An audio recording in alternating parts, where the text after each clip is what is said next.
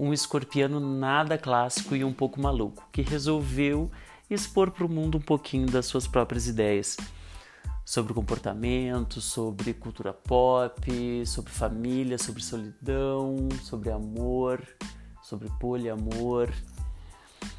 Se você quiser saber um pouco mais do que eu acho sobre tudo isso e também um pouco de algumas curiosidades sobre a minha vida pessoal, segue aqui, segue comigo. Essa primeira temporada tem alguns assuntos mais específicos, mas quem sabe, né?